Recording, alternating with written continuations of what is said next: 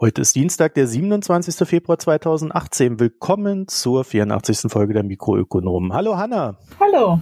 Und hallo Ulrich, du bist auch hallo, da. Hallo Marco, hallo Hanna. Falsche Reihenfolge, ne? Frau zuerst. Ach, ja, ja, ja. ja, Höflichkeit lernen wir dann die nächsten Folgen noch. Solange du dich nicht als erstes so selbst, selbst grüßt, geht's ja noch Ulrich. Ja, dann wäre ich allerdings schon schön durcheinander. Wir haben heute drei Themen nur, in Anführungszeichen, aber ich glaube, die werden ausreichen. Und äh, beginnen wollen wir mit einem Nachklapp zum ja, fahrscheinlosen ÖPNV. Ja. Was wir ja schön diskutiert haben, letzte Folge. Ne? Und äh, ja, jetzt ist es äh, nicht ganz unerwartet schon wieder beerdigt. Das war also wie fast zu erwarten, war nur eine Beruhigungspille Richtung Brüssel und die Städte fanden die Idee irgendwie alle gar nicht so toll sondern wollen das Geld zwar haben, was sie sonst bekommen hätten als Zuschuss, aber das halt selber einsetzen und ja, Busse nachrüsten, äh, Taxen und das Geld selber ausgeben und halt nicht den Nahverkehr kostenlos machen. Naja, gut, wir haben es schon diskutiert, war überflüssig, äh, weil, wie ich mal gesagt habe auf Twitter, die Idee ist eigentlich viel zu gut, won't happen. und genauso ist es passiert dann am Ende auch. Naja. Achso, du wolltest jetzt wirklich gar nicht mehr. Ja, so, so, viel gibt es ja nichts dazu zu sagen. Ich meine, wir haben die Disco, äh, die, die, äh, das, ja, halt diskutiert und nu, jetzt ist es eh schon wieder beerdigt und was sollen wir da jetzt nochmal drüber reden? Naja, dann können wir ja bald über wahrscheinlich höhere Fahrscheingebühren für diejenigen, die überhaupt noch ÖPNV nutzen, diskutieren. Irgendwen wird es da schon treffen. Ja. Also ich kriege jedenfalls jedes Jahr einen Brief, in dem steht, oh, wir mussten leider wieder teuer machen und die Benzinpreise sind so hoch und so. Irgendwie in der Richtung immer. Naja, es gäbe ja auch zwischen kostenlos und aller Zeiten dem so. äh, wirren Tarifsystem, was wir in Deutschland an vielen Stellen haben, gäbe es ja auch noch so Kompromisse, wie sie es in Wien gemacht haben. Ne? In Wien gibt's ähm, eine Jahreskarte für 365 Euro. Also pro Tag ein Euro. Fertig. Ja, ein Euro, ja. Und das äh, und es steigt die Nutzung. Genau, und zwar massiv. Ne? Also die haben eine Verdopplung der Abozahlen in, ja, weil ich weiß jetzt nicht genau, wie lang der Zeitraum war, aber es war nicht so wahnsinnig lange. Lass es fünf Jahre, vielleicht waren es auch acht Jahre, aber die sind von 350.000 oder irgendwie sowas äh, Abonnenten auf äh, deutlich über 700.000 gegangen. Das war schon eine ziemlich beeindruckende Zahl. Und ja, sowas, sowas ja. könnte man halt hier auch machen, ne? Innerorts ein Euro, aus dem Unland Euro 50 oder zwei Euro. Fertig. So, dann hat man schon mal zumindest ein Tarifsystem, was man wieder verstehen kann und muss dann nicht erstmal studieren, bevor man in die Nachbarstadt fährt. Ja, die, wobei die Tarifsysteme ja schon immer einfacher werden. Kurzfahrten werden abgeschafft und so weiter und so fort. Also daran arbeitet man ja wahrscheinlich immer mit dem Gedanken, ja, dann kann man denen, die da wenig zahlen, noch ein bisschen mehr aus der Tasche ziehen. Ach, hier wird es alles noch komplizierter. Also hier kannst du mit App also, nach Kilometer bezahlen. Das ist jetzt so ein Feldversuch, wo du gar kein Ticket mehr kaufen musst, sondern die App vor so einen NFC-Reader wahrscheinlich hältst und äh, beim Aussteigen es wieder davor hältst und dann wird von deinem Konto abgebucht und halt wirklich rein nach genau. Kilometern abgerechnet. Das ist hier im Ruhrgebiet, VR. Ja, Verkehrsverbund Rhein-Ruhr, ne? Ich ja auch. Und, naja, und das ist, äh, äh, jetzt weiß nicht, hier in Oberhausen, Probeversuch, ich bin mir nicht ganz sicher. Ähm, wie, wie das jetzt genau, ob das jetzt hier schon verkehrsverbundsweit gemacht wird. Auf jeden Fall ist das jetzt eine ganz neue Geschichte. Und auf die Kurzstrecke gibt es auch eine Ausnahme, wo die Kurzstrecke verlängert wurde. Und hey, dann gibt's die Rentnertickets und ich Schülertickets und Tickets, die erst ab neun Uhr gelten. Und ich weiß es nicht, da da steigt doch keiner durch. Also ich finde es verwirrend. Ja, das habe ich ja. in Köln mit 9 Uhr Tickets. Aber in Köln machen die das auch bei Fitnessstudios so. Da kannst du dir auch im Fitnessstudio irgendwie ein Ticket kaufen, was nur von 6 bis 9 oder so gilt. Also es gibt, da gibt's ganz wilde Konstruktionen hier. Naja, okay, dann äh, daran nicht ganz unangelehnt äh, unser zweites Thema. Dieselurteil, weil heute hat in Leipzig endlich das Bundesverwaltungsgericht äh, diesen ja, dieses schöne Urteil gefällt, wer ist jetzt eigentlich dafür zuständig, dass Fahrverbote äh, gemacht werden können? Und es hat gesagt, die Kommunen dürfen, wenn sie denn möchten, Fahrverbote erteilen. Zumindest ist das ein wesentlicher Punkt gewesen. Mhm. Ja, und dazu hat das Bundesverwaltungsgericht so ein paar schöne Nebenaspekte noch mit aufgegriffen. Also ich muss dazu sagen, ich war letzte Woche in Leipzig bei der Hauptverhandlung und habe mir das angeguckt. Äh, mein Arbeitgeber war da sehr interessiert dran. Ich will das gar nicht allzu groß ausrollen, das Thema, weil diese Gerichtsprozesse ja so laufen, dass ähm, ja dann sagt der eine was, dann sagt der andere was und dann kappelt man sich ein bisschen und der Richter versucht das Ganze zu moderieren.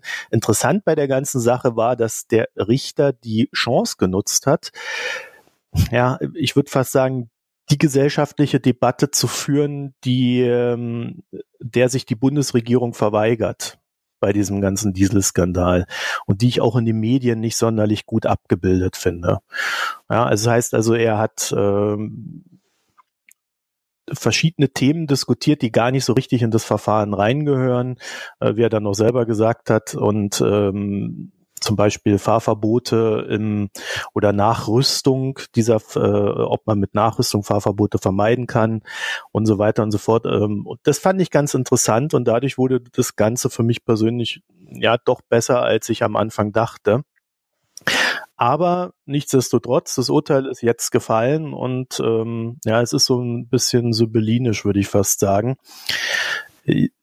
Sie haben, äh, man muss dazu sagen, es gibt zwei, zwei äh, Gerichtsprozesse, die da in einen zusammengefasst worden sind. Ähm, und zwar hat einmal die äh, Stadt Stuttgart vor ihrem Verwaltungsgericht verloren. Ähm, heißt, ihr dürft ähm, Fahrverbote verhängen. Und einmal die Stadt Düsseldorf, heißt, auch Düsseldorf durfte vom eigenen Verwaltungsgericht Fahrverbote verhängen.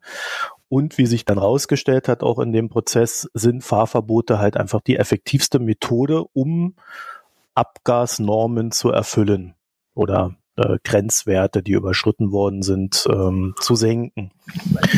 Problem bei der ganzen Sache ist, und da, darüber haben die sich wirklich hauptsächlich in diesem Verfahren äh, gestritten, und das muss man sich als Bürger, muss man sich da erstmal in den Kopf greifen, sind denn gibt denn die STVO es überhaupt her, dass eine Beschilderung ermöglicht wird, die Fahrverbote ermöglicht? Mhm. Also ähm, die Argumentation war dann so in die Richtung, ja, also wir können ja nicht einfach aus dem Nichts neue Schilder kreieren. Wo kommen wir denn dahin? Das sieht die STVO ja nicht vor. Und ähm, äh, ja, das Gericht hat dann jetzt äh, bei dem Urteil, da haben sie eine Pressemitteilung rausgehauen, also dafür, dass das so intensiv diskutiert worden ist und eigentlich bei jedem Punkt dann wieder so der Nachsatz kam, aber wir müssen auch an die Schilder denken, äh, haben sie das dann hier so abgetan mit, äh, die STVO ermöglicht die Beschilderung sowie sowohl zonaler als auch streckenbezogener Verkehrsverbote für Dieselkraftfahrzeuge. Der Vollzug solcher Verbote ist zwar gegenüber einer Plakettenregelung deutlich erschwert, dies führt allerdings nicht zur Rechtswidrigkeit der Regelung. Also. Was ist das konkret? Es gibt keine Pla Plakette, aber man kann trotzdem Schilder aufstellen. Das heißt, Sie müssen dann jedes Auto rauslegen und kontrollieren, ob es ein Diesel ist. Ja, das ist eine gute Frage. Ich habe in, als ich in dem Gerichtssaal saß, saß ich zwischen einer Horde bayerischer Beamter, die wohl aus irgendwelchen Kommunen kamen und äh, unter anderem München und äh, darüber heftig diskutiert haben vor dem Verfahren, wie man sowas umsetzen könnte. Ähm, also sie, das waren dann so, so Sätze wie, ja, das können wir ja gar nicht umsetzen, weil also da müsste man ja jedes Auto einzeln kontrollieren. Also das, was du auch gerade gesagt hast. Und wie will man denn das machen? Man kann doch gar nicht so viele Polizisten dorthin stellen. Und wenn dort einer durchfährt, wie will man ihm denn nachweisen, dass er da durchgefahren ist? Wir hatten ja mal einen Fall mit einem Motorrad. Da stand ein Motorrad in einer Motorradverbotsdurchfahrzone und der hat dann einfach behauptet, dass er sein Motorrad dort reingeschoben hat. Okay. Also ich habe heute noch gelesen, dass in, in, London die Sache einfach so geregelt ist, dass die überall Videokameras haben und das dann einfach sehen, was die Leute da haben. also äh, das wäre auch eine Möglichkeit. Ähm, ja, also es gibt, glaube ich, wenn man das möchte, durchaus die Möglichkeit, äh, solche Sachen zu regeln. Äh, die Kommunen haben aber gerade die großen Städte und, und, und über die reden wir, haben da schlichtweg gar kein Interesse dran, dass irgendwie der Verkehr innerhalb der Stadt eingeschränkt ist. Weil sie sagen halt freie Fahrt für freie Bürger, äh, also für freien Konsum und ähm, alles andere äh, kommt uns nicht gerade zu Pass. So, im Urteil selber hat das Gericht festgehalten, dass, und das haben sie auch schon angedeutet, ähm, dass Dieselfahrzeuge, die die Abgasnorm Euro 6 erfüllen, das ist die ab aktuelle Abgasnorm, äh, die dürfen halt mhm. normal fahren. Und alle drunter können mit einem Verkehrsverbot belegt werden. So, alle drunter heißt ab Diesel 5 und weniger. Und Diesel 5 selber darf jedoch nicht vor dem 1. September 2019 verboten werden. Hintergrund ist, so ein Diesel 5 konntest du dir vor bis zu zwei Jahren, glaube ich, einfach mal so kaufen, weil das da halt die, noch die Norm war oder gerade im Übergang war. Äh, und wenn du dann jetzt so ein Fahrzeug hast und du dann plötzlich so ein Fahrverbot aufgelegt bekommst, dann hast du quasi ein wertloses Fahrzeug und da sagt das Gericht, da gilt ein gewisser mhm. Bestandsschutz. Und äh, gleichzeitig muss man dazu sagen, gab es in einem der Urteile, ich meine, es war Düsseldorf, ich bin mir aber nicht sicher, ähm, gab es vom Verwaltungsgericht den Hinweis, ja, Fahrverbote, äh, also es gibt für diese Fahrverbote immer keine zeitliche Umsetzung. Und äh, das Gericht hat dann gesagt, ja, zeitnah muss es umgesetzt werden. Also das ist dann immer so die Regelung. Ihr müsst alle zeitnah euren Scheiß umsetzen. Und dann fragt man so, ja, wann ist denn zeitnah? Hm, ja, also 2020 wäre ein bisschen spät. Das heißt, die müssen es vor okay. 2020 umsetzen. Ja, also deswegen gibt es auch diese Übergangsfrist für Euro 5, die bis zum 1. September, also mindestens bis zum 1. September 2019 gilt. Äh, für ältere Fahrzeuge kann sicherlich eine Ausnahme, in Stuttgart war es, ähm, eine Ausnahmegenehmigung teilweise erteilt werden, aber eigentlich sind die Fahrzeuge raus. Das ganze Urteil steht so ein bisschen unter dem Deckmantel. Also ihr lieben Städte, ihr dürft äh, Fahrverbote verhängen. Das muss nicht der Bund explizit machen. Also darf jede, darf und muss jede Stadt, wenn die Grenzwerte überschritten sind, explizit prüfen, ob Fahrverbote nicht dazu beitragen, ähm, die Werte mhm. zu senken. Wenn die Städte das nicht machen oder wenn sie sagen, äh, nö, hier muss kein Fahrverbot her, dann kann halt so eine deutsche Umwelthilfe, die ja hier auch der Kläger war, äh, dann halt wieder dagegen vorgehen und dann gibt's halt wieder Einzelfallentscheidungen, die wahrscheinlich dann auch wieder bis vor Bundesverwaltungsgericht gehen. Also nichts Genaues weiß man nicht, aber im Grunde Handwerker und Anwohner sind Menschen, die höchstwahrscheinlich eine Ausnahmegenehmigung bekommen werden. Äh, Diesel mit der Euro 6 äh, Abgasnorm, die werden fahren dürfen und alles drunter wird irgendwann nicht mehr fahren dürfen. Also je älter, desto eher trifft's mhm. ihn oder sie. Ähm, ich hatte dich auf Twitter schon gefragt, darf man heute noch ein Euro 5 Auto verkaufen, also ein Euro 5 Diesel, um genauer zu sein? Oder ich glaube schon, dass du das darfst. Das Problem ist, wenn du so ein Ding kaufst. Aber die kriegen doch auch du, keine grüne äh, Plakette, oder? Äh, wirst du es wahrscheinlich dann irgendwann nicht benutzen ja. können, wenn du in so einer Zone ja, das benutzt. Es gibt halt diese Ty Das ja, weiß doch. ich nicht beim 5 die, Diese Plakettenregel ist ja jetzt schon ganz lange nicht mehr angefasst worden. Mit der grün-gelben. Also du kannst ja gelbe Plakettenautos kannst du doch schon ganz lange nicht mehr kaufen und rote noch viel, viel länger. Also ich kann mir nicht vorstellen, dass du heute noch einen Wagen bekommst, der nicht eine grüne Plakette hat. Aber ich meine auch, dass die noch geben müsste für den Fünfer. Äh, das, das grundsätzliche Problem, was momentan besteht, ist, ähm, ich kenne Leute, die haben einen zwölf Jahre mhm. alten Audi zum Beispiel und äh, würden den gerne mit so einer Hardware-Lösung mhm. ähm, nach oben ziehen kann man irgendwie alles machen, wird aber gesetzlich nicht anerkannt. Ja, also du gibst irgendwie anderthalb bis 3.000 Euro aus, je nachdem, was da äh, ansteht. Aber du kriegst es nicht, du kriegst es dann vom Staat nicht anerkannt. Und da müsste halt jetzt auch mal die Politik nachziehen, dass sie sagt, okay, also wer die Normen erfüllt, egal ob er nun einen Diesel fährt oder nicht, mhm. äh, auch mit Abgasnormen äh, mhm. EU3 oder so, der, solange, sobald er die, die Werte erfüllt, äh, darf du er brauchst fahren. dafür halt wieder die, Plakette. Zulassung. Ne? Ich habe das, ich habe mal vor ganz langer Zeit ein Audi A2 gehabt, ne? so ein ganz sparsames Ding. Und äh, der ähm, hatte halt nur eine gelbe Plakette. Deshalb weiß ich auch, dass das schon relativ lange her ist. Und der hat sich halt nicht gut verkauft. Sprich, es gab die Möglichkeit, den über einen Cut nachzurüsten. Das sagte ein Hersteller, ja, das ist äh, technisch ist das kein Problem. Praktisch ist das aber schon ein Problem, weil es von dem Auto zu wenig gibt. Und wir müssen dann für ein, potenziell ein paar hundert Modelle, die nachgerüstet werden können, uns dann die Zulassung wiederholen. Ne, das, die müssen dann irgendwo zum Kraftfahrtbundesamt oder was weiß ich wohin fahren und das Auto dann einzeln prüfen lassen und dann kriegt das quasi so eine allgemeine Betriebsgenehmigung. Und das heißt dann, dann dürfen die diesen Wagen, ähm, also diesen Cut mit der Software und äh, der Hardware nachrüsten, verkaufen und sagen, darauf kommt die grüne Plakette. Nur ist dieser Aufwand halt zu hoch, um das bei Mhm. Modellen zu machen, die nur noch, äh, die relativ selten verkauft wurden. Und deshalb ist der Wagen damals auch nie nachgerüstet worden. Und ich vermute mal, dass es heute auch durchaus ein Problem sein könnte, dass du das halt wirklich offiziell wieder alles abnehmen musst und äh, ja, dann, dann könntest du es jetzt theoretisch dann irgendwann für einen Golf bekommen, ne, für die gängigen Modelle halt, aber für die kleineren kriegst du es dann halt nicht, Ja, dann weil die Cut-Nachrüsthersteller sich für äh, Nischenmodelle halt keine ähm, Genehmigung mehr holen.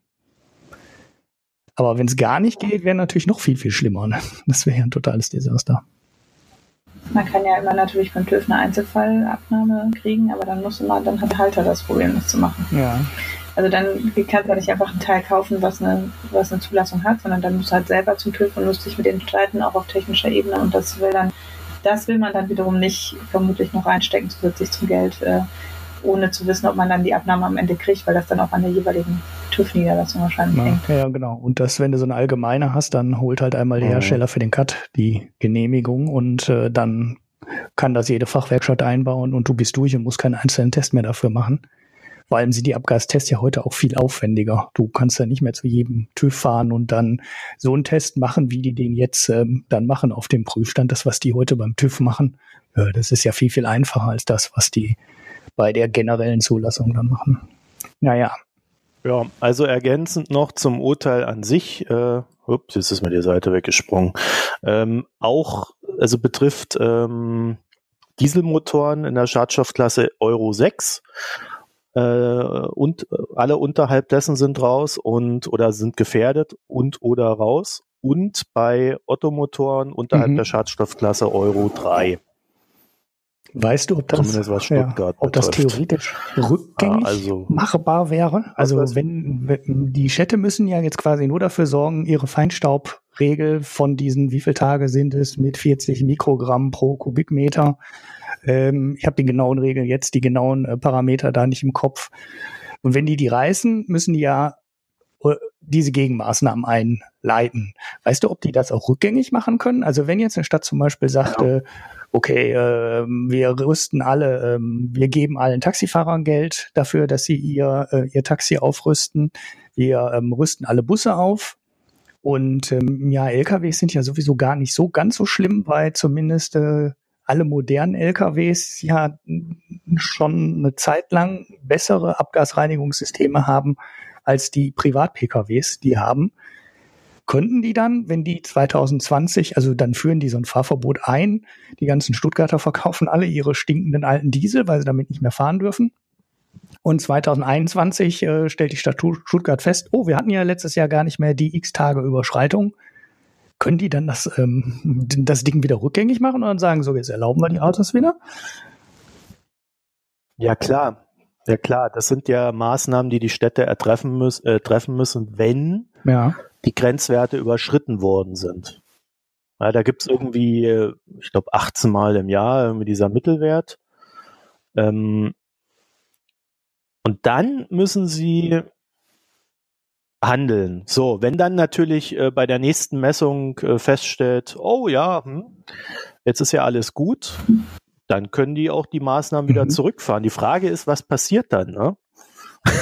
also überschreitet man dann, hat man dann immer ein Jahr, wo man überschreitet, um dann im nächsten Jahr wieder ein Jahr zu haben, was man äh, nicht, nicht, äh, äh also wo man einfach wieder drüber ist? Oder also ich denke mal, äh, also jeder, der jetzt irgendwie sich ein Auto kauft, der wird glaube ich, von sich aus schon auf die Idee kommen, dass man da auf diese Werte, äh, auf diese Normen achtet.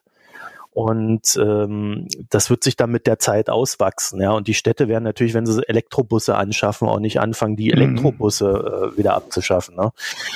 Sondern das sind jetzt Prozesse, die in Gang gesetzt werden. Und was mich an der ganzen Sache halt echt wundert, ist, äh, man, man kann sowas immer äh, mit zwei mit zwei Wegen angehen. Entweder man verweigert sich dem und zögert alles komplett hinaus, so wie hier, oder man sagt einfach, ja, okay, jetzt ist es so, äh, jetzt gucken wir einfach, dass wir die Technik dafür entwickeln, rüsten, rüsten alles um und äh, hauen es dann äh, entsprechend äh, auf den Markt und verdienen dann aber auch daran, dass andere mhm. Länder natürlich auch dieses Problem haben.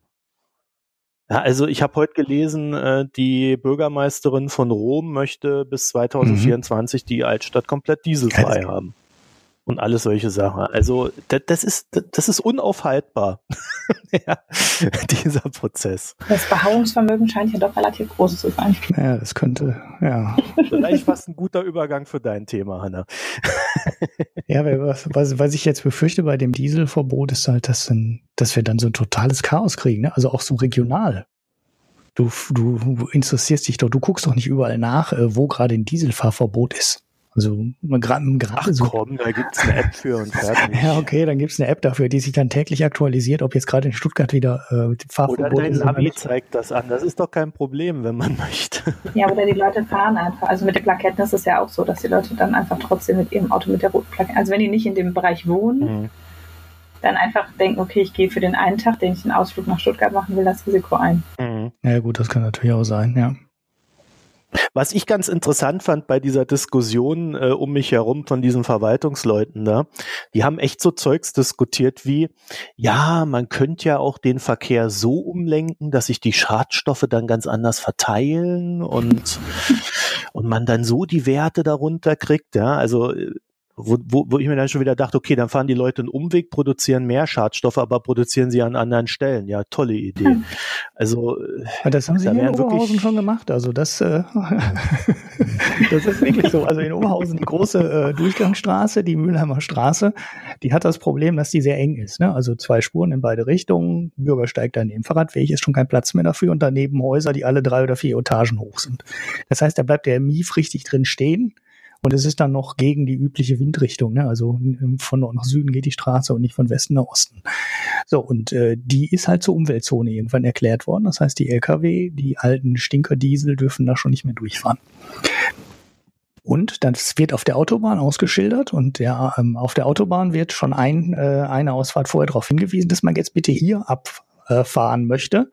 Weil dann fährt man halt eine Ausfahrt runter über eine andere Straße, kommt dann am Ende so kann darüber auch zum Zentrum fahren und so weiter. Aber äh, da wird der Verkehr ganz klar an der Hauptstraße durch die Innenstadt, an der dicht bebauten Straße vorbeigelenkt und außenrum geführt.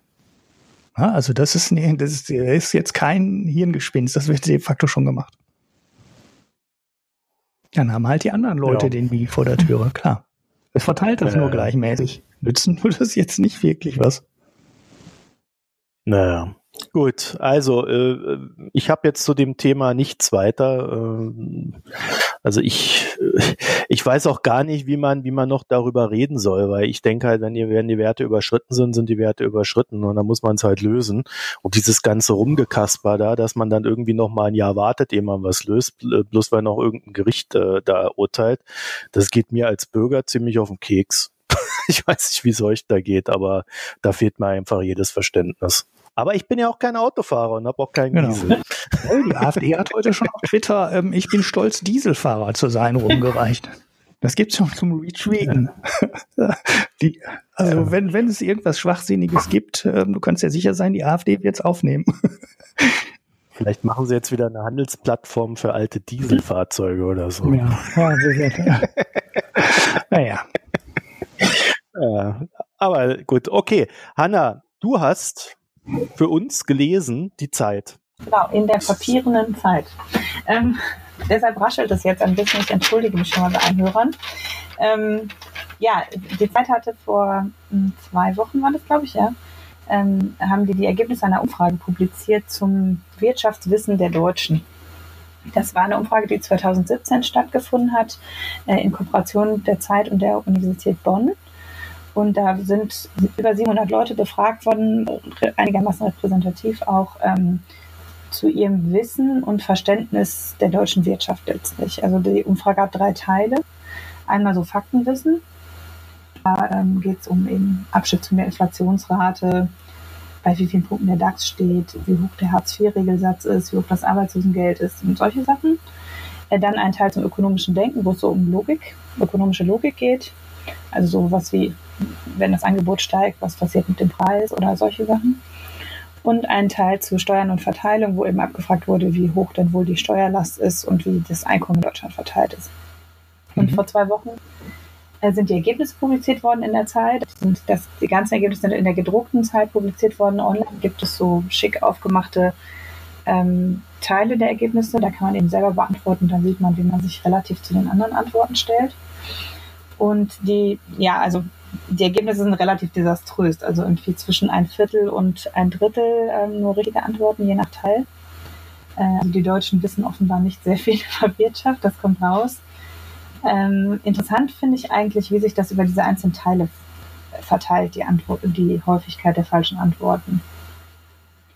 Also der Teil mit dem Wissen ist nämlich das, was am schlechtesten abgeschnitten hat. Also das, wo es nur um Fakten geht, die man auch eigentlich, also das sind jetzt wirklich auch keine Geheimnisse abgefragt worden. Also die Arbeitslosenquote, das Wirtschaftswachstum, das Arbeitslosengeld, der Hartz-IV-Regelsatz, die Inflationsrate und wie hoch der DAX, in welchen Punkten der DAX lag am letzten Freitag. Aber sind es Sachen, die, die du oder, oder Ulrich, könntet ihr sowas jetzt beantworten, wenn euch das einer fragt? Naja gut, den DAX hätte ich schon gewusst. 30 Prozent höher als der aktuelle Bitcoin-Kurs. Ja, also ich hätte den DAX vielleicht nicht gewusst.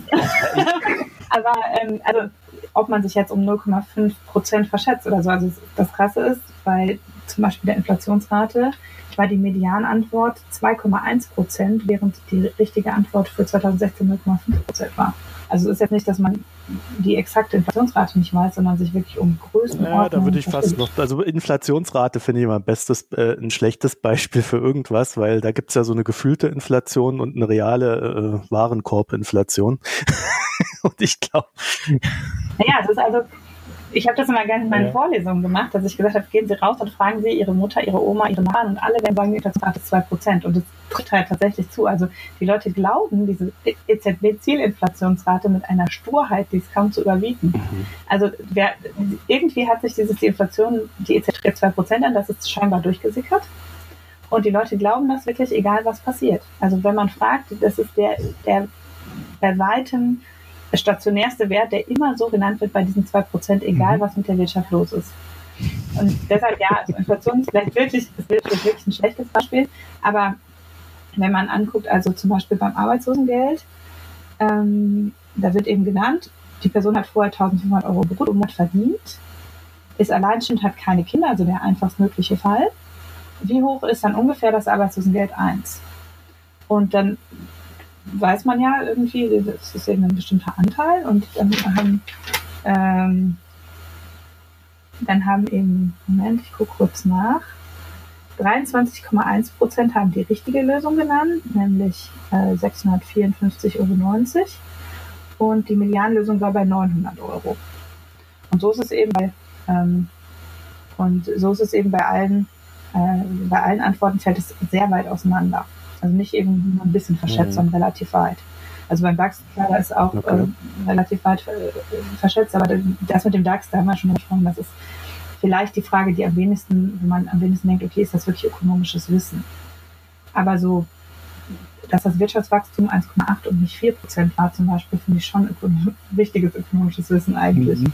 mhm. Also sind jetzt, sind jetzt auch weitestgehend so Zahlen, die man zumindest mal immer irgendwie mal so hingeschmissen bekommt in irgendeinem Zusammenhang, ne? Und die kommen halt, das ist alles was, was man aus der Tagesschau ja. wissen kann oder so. Also nichts, was irgendwie eine, auch nur Lektüre des Wirtschaftsteils erfordert. Mhm sondern was einfach so allgemein auf Spiegel Online oder bei der Tagesschau auch durchsickert.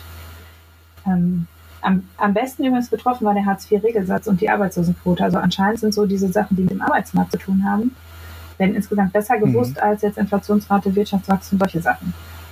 Also eben äh, der Hartz-IV-Regelsatz ist immerhin von der Hälfte der Leute richtig geschätzt worden und der Unterschied liegt auch nur, also der war tatsächlich 409 Prozent, äh, 409 Euro und äh, geschätzt wurde 480 Euro. Das ist jetzt auch nicht um Größenordnung verschoben.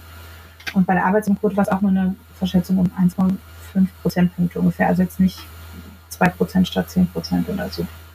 Also das scheint noch so die Zahlen zu sein, wo die Leute am ehesten vielleicht ein Ohr für haben, was diese Sachen anbelangt.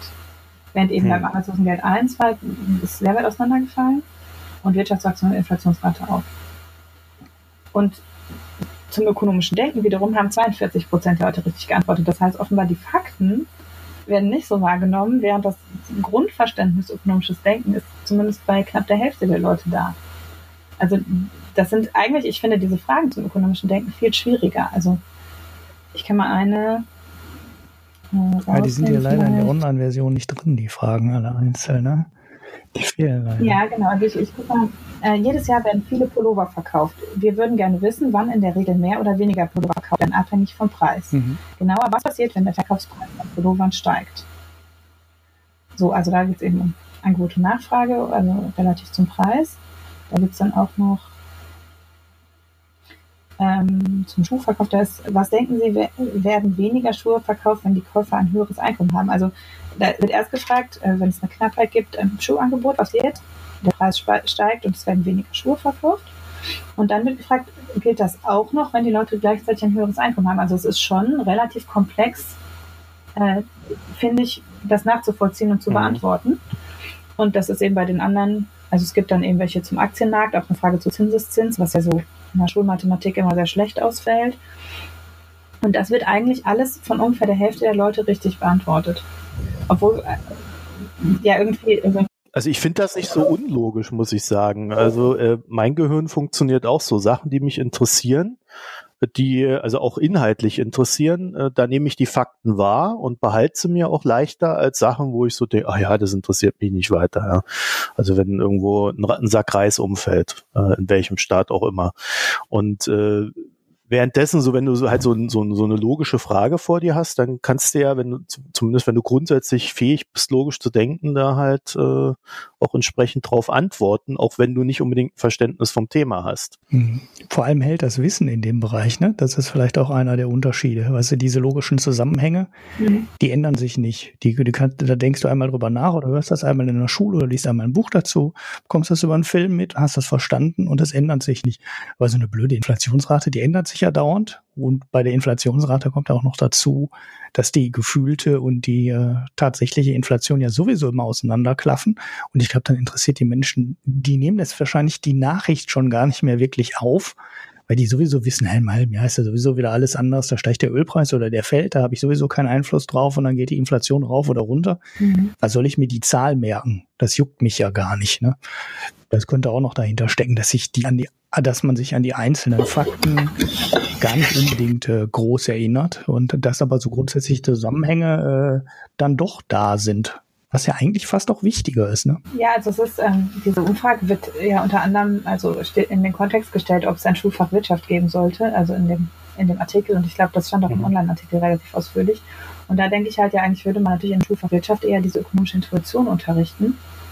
Und scheinbar bringt das aber ja noch nichts, äh, um den Leuten auch gewisse Fakten nahezubringen oder eine Aufmerksamkeit, also letztlich nur eine Aufmerksamkeit dafür, fürs Wirtschaftsgeschehen nahezubringen. Also auch dieses, das ökonomische Denken prinzipiell vorliegen zu haben, führt noch nicht zwangsläufig, also da ist dann die Frage, wie will man dann Schulfach Wirtschaft gestalten, das dazu führt, dass die Leute dann auch die Nachrichten dazu wahrnehmen.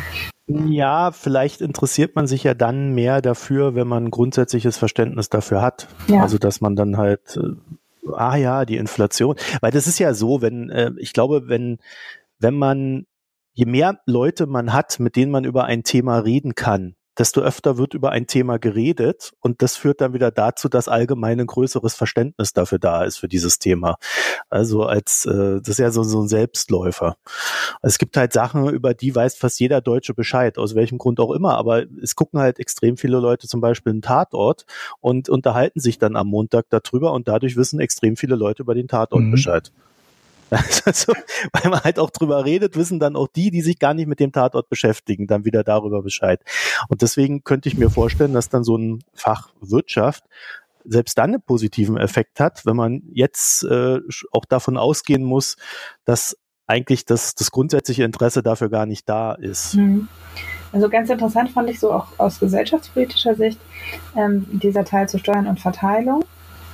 Bleiben wir noch mit dem Rest, mhm. weil da ist eben, sieht man ganz klar, dass die ähm, zum Beispiel die Steuerlast der hohen Einkommen wird massiv unterschätzt. Also da wird eben gesagt, Einkommen, das Einkommen ist so und so hoch, wie viel Steuern zahlen die? Und die Leute schätzen halt bei einem Einkommen, bei den niedrigen Einkommen die Steuerlast sehr hoch und bei den hohen Einkommen die Steuerlast relativ niedrig. Also zum Beispiel beim Einkommen bis 10.000 Euro ist ja da fast null, 179 Euro. Und ähm, da wird geschätzt die Steuerlast seit 2000 Euro. Also massive Überschätzung der Steuerlast der geringen Einkommen gegenüber bei den hohen Einkommen, also bei ab einer Million ist die Steuerlast irgendwie um ein Drittel unterschätzt. Und äh, wenn man und auch bei der, dann wird auch nach der Vermögensverteilung gefragt und da ist es so, dass da wird noch die, der Anteil der Reichen, also für die reichsten 20 Prozent wird ganz gut einge, eingeschätzt, aber ähm, die Mitte wird, also die äh, Mitte der Verteilung wird unterschätzt. Und das ist so ein bisschen, also das, ich finde, das spielt zusammen mit diesen Fragen zu Inflationsrate und Wirtschaftswachstum und solchen Sachen. Weil da ist es, beim Wirtschaftswachstum zum Beispiel wird ja angegeben, das Wirtschaftswachstum sei 4% gewesen und zwar in Wirklichkeit nur 2%. Und wenn man das dann zusammenbringt mit der, dass die Leute offenbar denken, dass die geringen Einkommen viel mehr Steuern zahlen und ähm, die mittleren Einkommen relativ äh, in der Bevölkerung relativ weniger vorkommen. Und das Wirtschaftswachstum wird als viel höher eingeschätzt, dann kommt da so ein Bild von, da wird ganz viel erwirtschaftet und bei uns kommt das aber nicht an. Also ne, wenn man das, das zusammenwirft, dann sieht man, die Wirtschaft ist total gewachsen, die Inflation war hoch das, also ne, die Wirtschaft ist total gewachsen, aber für uns ist alles teurer geworden. Ähm, und wir müssen auch ganz viel Steuern bezahlen, wenn wir am unteren Ende der Verteilung uns befinden. Und das, also das ist so eine Verschiebung in der Wahrnehmung, glaube ich, dass, dass eben die ähm, ja irgendwie profitiert nur jemand anderer von diesen Sachen. Das wird aber schlimmer wahrgenommen, als es ist de facto. Also sie geht weiter auseinander, aber es ist offenbar ist das was, was aus der, dann wieder überspitzt wahrgenommen wird, weil das, das alle Fragen, die halt in diese Richtung gehen, nach Verteilung und so, da wird eben immer, wenn die, werden die geringen Einkommen als stark benachteiligt angesehen. Ja, ich glaube, weil bei der Aussage gar nicht unterschieden wird zwischen den Einkommen. Also ich glaube, ich glaube, wenn man das mal auseinander nimmt, dann sieht man ja, dass die Einkommens Schere da auseinander geht, mhm. wo, wo eigentlich fast kaum jemand noch profitiert. Also so Vorstandsgehälter oder sowas. also Multimillionengehälter. Währenddessen das, was wir so als Mittelschicht benutzen, die haben, die profitieren ja nicht wirklich von also sie profitieren, aber nicht in diesem Ausmaße wie die ganz oben. Und diese Differenzierung findet halt auch in, das ist ganz interessant, wenn man das mal so runterbrechen würde auf die, auf die Klischees, die innerhalb der Gesellschaft herrschen. Ne? Ja, also ich habe halt den Eindruck, es ist so, mhm. das, was, das, was äh, man aus den Antworten so ein bisschen raussieht, ist eben, äh, dass ähm, man so latent eben rauslesen kann, okay, ähm, es geht unserem Staat eigentlich gut, aber ich kriege da nichts von. Und äh, wir tragen ja, wir Arbeiter zahlen ja die ganzen Steuern und die Reichen, die Bösen, die profitieren davon. Und zwar eben vor allen Dingen offenbar die sehr, sehr, also mit Einkommen ab einer Million. Da wird es halt, die werden als sehr viele Vorteile halt dargestellt, als sie sind. Und das hat schon, das ist so eine, so eine Wiedergabe von so zwei gegensätzlichen Stereotypen letztlich. Ja, heißt es nicht, man müsste mehr differenzieren in der Wirtschaftsberichterstattung? ja, also unabhängig jetzt davon, dass es vielleicht ein, äh, ja, also ich muss ja, ich muss jetzt natürlich sofort an meine Freunde von der FAZ denken, die irgendwie jeden Tag eine Schlagzeile drin haben, dass der arme deutsche Sparer äh, enteignet wird.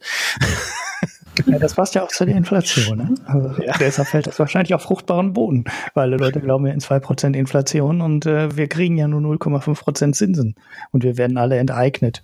Und wenn man den Deutschen dann die Kurve der ähm, Realrendite zeigt, also äh, ja, Zins minus Inflationsrate, zeigt sich, äh, dass die zwar jetzt negativ ist, aber so außergewöhnlich negativ dann eben doch nicht ist und es schon sehr viele Zeiträume in Deutschland gab, wo es auch vorher unter äh, der Deutschen Bundesbank und der ähm, unglaublich heiligen D-Mark-Zeiten gab, in der die ähm, der Realzins negativ war und dass es gar nicht so ungewöhnlich ist und dass man da jetzt nicht die große Panik schieben sollte, weil das ist nun mal so, dass der Realzins von kurzlaufenden Anleihen immer so relativ um die Null schwankt. Und mit kurzfristigen Anleihen kriegst du ungefähr deine Inflation wieder und nicht viel mehr. Mehr ist halt nicht drin. Und ja, das sieht für die Leute gut aus, wenn sie zweieinhalb Prozent kriegen und die Inflation bei zwei Prozent ist, dann denken sie alle, wir kriegen toll viel Zinsen und gehen dann von den Sparbucheinnahmen einmal lecker essen. Aber äh, dass sie nach Inflation eigentlich nichts verdient haben, merkt dann keiner. Aber das könnte doch so ein Fachwirtschaftskompetenz beheben. Genau, sowas könnte man zum Beispiel oder? erklären. Ja, aber guck dir an, wie viele Leute sowas machen. Die arbeiten in, in der Redaktion von, von Zeitungen, ne? oder die arbeiten bei der Initiative Neue äh, Soziale Marktwirtschaft oder die schimpfen als Wirtschaftspolitiker auf den Draghi. Und das sind eigentlich Leute, äh, denen ich ähm, zutraue, das zu wissen. Ne? Und, ja, äh, vielleicht äh, wissen die es ja auch und haben aber eine andere politische Agenda. Und da wird es ja dann ja, interessant. Ne? Weil genau. in so einer politischen Agenda kannst du ja tatsächlich nur mit einem Fach Wirtschaft, also mit der Wirtschaftskompetenz der Bürger, äh, entgegenwirken. Das ist ja auch die, die Idee von Demokratie, dass gebildete Bürger äh, über die Themen entscheiden, mit, mitentscheiden und über die hm. Politiker. Ich glaube, das ist also diese, diese geisterhafte Inflationsrate von 2%, die zeigt das ja so ein bisschen. Das ist ja, das ist ja letztlich ein Ergebnis von Glaubwürdigkeit. Das ist ein Ergebnis, dass die EZB-Politik offenbar sehr viel mehr geglaubt wird, als sie funktioniert. Mhm. Weil die, die Zielinflation ist 2% und also glauben die Leute 2%. Das heißt aber auch, wenn natürlich Leute, Politiker oder Journalisten sich hinstellen und eben äh, dann die mit dieser Glaubwürdigkeit ja offenbar durch die Gegend laufen und dann eben Unsinn erzählen, dass das auch einfach so geglaubt wird. Ne? Also es ist halt, ähm, es ist so, ist ja schön für die EZB, dass sie diese Glaubwürdigkeit hat, aber es zeugt natürlich von einer großen Naivität, dass das so einfach funktioniert. Hm. Wobei ich jetzt bei der Inflationsrate von der EZB, also dass auch ähm, die Überschätzung der Inflationsrate auch gar nicht unbedingt auf die EZB zurückführen würde. Ich glaube, das ist einfach so eine permanente Überschätzung der real existierenden Inflation. Ja, aber warum geben das, die Leute alle genau 2% an? Ja, nur weil sie im Moment halt kaum messbar ist und dann schätzen sie halt 2%. Und wenn sie 2% wäre, also wenn die Sachen wirklich teurer würden, dann würden sie wahrscheinlich 4% schätzen. Ich kann es jetzt nicht belegen, ne, aber so vom Gefühl her würde ich sagen, diese, diesen Unterschied zwischen gefühlter Inflation und der real existierenden, da gibt's ja mhm. Grafiken mhm. drüber. Man sieht eigentlich, dass die immer deutlich höher ist als die normale Inflation. Und wenn dann ähm, noch so außergewöhnliche Sachen dazukommen, die bisher immer relativ äh, stabil waren. Ne? Also zum mhm. Beispiel die Mieten. Die Mieten waren ja in Deutschland sehr lange ein stabilisierender Faktor. Ne? Die, die, die allgemeine Inflationsrate war ja fast immer höher als der Mietpreisanstieg. Und äh, ja, dann ähm, reicht wahrscheinlich auch wieder der eine Faktor aus. Das muss alles gar nicht teurer werden. Es reicht aus, wenn die Mieten in den Großstädten steigen und schon werden alle schreien Inflation du, spürst halt die Preissteigerung, glaube ich, einfach viel, viel stärker als ähm, die anderen Sachen. Und ich würde mal tippen, dass die Leute nicht sagen, wir haben zwei Prozent Inflation, weil die EZB diese knapp zwei Prozent anstrebt. Vom Gefühl her, ne? Sagen, ja. Also zumindest nicht, weil sie das wissen, dass die EZB das anstrebt. Aber die, die Frage ist schon, ob sich dieser Wert nicht irgendwie so durch, durchschleicht, sozusagen. Ja, können wir ja mal. Er kann ja auch sein, dass er einfach oft als Beispiel genommen wird. Ja. Ja, Ne, so das kann natürlich auch sein, ja, dass der dann verankert wird im Kopf. Ja, das muss man jetzt mal beobachten. Lass die Ölpreise mal auf 80 oder 100 steigen und die Inflation mal wirklich ein bisschen anziehen und dann müsste man noch mal fragen, was die Leute jetzt mal gerade wieder tippen als Inflation. Äh, die, die Staates veröffentlicht ja auch so ab und zu so eine gefühlte Inflation, ne, wo die versuchen, ja. diese Inflation, die du täglich spürst, und das sind halt also so Sachen wie Versicherung oder Miete oder sowas, das, das merkst du halt nicht. Das ist das immer so ein Dauerauftrag und den spürst du nicht. Aber wenn dann auf einmal Äpfel oder das Tanken oder ähm, so ein paar Sachen, die du halt dauernd kaufst und wo du die Preise im Kopf hast, teurer werden, dann ist diese Inflationsangst halt relativ, äh, relativ schnell wieder da. Und in der Zeit stand natürlich viel Inflationsangst in der Zeitung. Ne? Also wenn mhm. ich eurer äh, Statistikdiskussion da noch was beitragen darf, äh, ich, ich kenne noch diese Geschichte, dass äh, wenn man jemanden eine hohe Zahl zeigt, bevor er solche Fragen beantwortet, dann tippt er automatisch alles, was er tippt, höher. Mhm. Wenn man mir tiefe Zahl zeigt, also eine 1 statt einer 9, äh, dann tippt er automatisch alles tiefer. Und jetzt müsste man sich mal, und Hanna, vielleicht kannst du da so ad hoc helfen, jetzt müsste man sich natürlich mal den Aufbau der Fragestruktur anschauen. Ähm, wenn die Antworten angefangen, äh, wenn die Antworten anfangen mit hohen Zahlen, dann könnte ich mir tippen, dass alle, äh, könnte ich wiederum tippen, dass alle Zahlen, die dann hint hinter den ersten Zahlen kommen, automatisch höher getippt werden. Weißt du, was ich meine? Hm, aber ich glaube, dass die Inflationsfrage tatsächlich die erste war. Das war eine Telefonanfrage, das vielleicht zuerst, also es war eine Telefonanfrage, das heißt, sie haben vielleicht gar nicht, ähm, also sie haben auf jeden Fall die richtigen Antworten denen vermutlich nicht mitgeteilt. Das finde ich übrigens auch krass, dass, eine, dass, dass man sowas als Telefonumfrage macht. Aber gut. Aber ich glaube, die Frage nach der mhm. Inflationsrate war tatsächlich die höchste. Also wäre interessant, wenn die DAX-Frage die höchste gewesen wäre. Ja, aber da haben ja auch alle gesagt unter 1000, von daher. Ja, nicht, alle, Nein, alle nicht, weil ne, irgendwie 25. Und der richtige Wert war 12.000 irgendwas. Ja, oder 25 Prozent oder was? Der, aber das ist ja, ja, online in der Grafik drin. Ja. 25 Prozent oder wie viel haben gesagt, dass der DAX unter 1000 Ja, da steht schon, online sieht man, dass das so eine krasse Verteilung ist, dass es halt ganz viele Antworten ganz links gibt sozusagen, irgendwie bei unter 1000 und dann die sich so um den richtigen Wert irgendwie rumgruppieren, aber dass irgendwie die Hälfte der Leute einfach gesagt hat, ach, fünf oder so, ne? Ja, das stimmt. Ja, ja, genau. Also um die, um, um das hier jetzt als Bildungsmaßnahme mal reinzubringen, 12.484,79 ist er gerade ganz aktuell. Ja, also bei der, bei der Frage habe ich mich wirklich gefragt. Ob, also da kann ich verstehen, dass Leute sagen, hm, weiß ich nicht. Aber bei den anderen? Ja, vor allen Dingen schwankt der mittlerweile auch auf Tagesbasis mal gern 200 bis 400 Punkte. Also es, ist, es ist auch nicht ganz so leicht geworden. Naja, also ich weiß nicht, aber was machen wir denn damit, Hanna? Ähm, äh, also ich unabhängig von der Umfrage würde ich ja sagen, halte ich es in einer äh, ja, marktwirtschaftlich bis kapitalistischen Gesellschaft ohnehin für verpflichtend, dass man sich als Bürger irgendwann mit diesen ja. Thematiken auseinandersetzen also auch, muss. Ähm, Und wo, ja nicht in der Schule? In den ne? Ländern, wo es nicht das Schulfach Wirtschaft gibt, gibt es Sozialwissenschaften. Aber da ist es, glaube ich, so, dass eben das auch ein bisschen vom Lehrer abhängt, wie viel Anteil dann das Wirtschaft an den Sozialwissenschaften hat. Und da ist ja auch so, also der Lehrer hat eben auch dann Sozialwissenschaften und nicht Wirtschaft studiert und hat also immer nur einen Anteil daran. Und ich finde schon, also diese Argumentation, dass es ein Schulfach mhm. Wirtschaft bräuchte, gerade auch für die in den etwas niedrigeren Klassen, also nicht erst in der Oberstufe, sondern eben über alle Schulformen und in der siebten Klasse oder so, ähm, der kann ich mich schon ähm, es heute sonst sehr viel schwerer ist, eine informierte Entscheidung zu treffen als früher, weil eben ähm, die die Komplexität auch des, des Wirtschaftsgefühls hat ja einfach zugenommen. Und es geht ja nicht nur darum, dass den Leuten dann dabei gebracht wird, was irgendwie, äh, also was Inflation ist oder was Wirtschaftswachstum ist, sondern eben auch diese Sachen zum System der sozialen Absicherung und auch äh, so eine ökonomische Intuition vermittelt wird. Und das halte ich, also das ist eigentlich schon wirklich notwendig, damit man eben nicht so auf so eine AfD-Argumentation dann reinfällt, wie irgendwie die D-Mark war ja stabiler, weil sie die D-Mark war sozusagen. Also, ne, also es ist ja immer so, mhm. es sind ja Themen, die sonst ja. sehr leicht auch als äh, zu komplex wahrgenommen werden, um sie gut zu, äh, an den Mann oder die Frau zu bringen.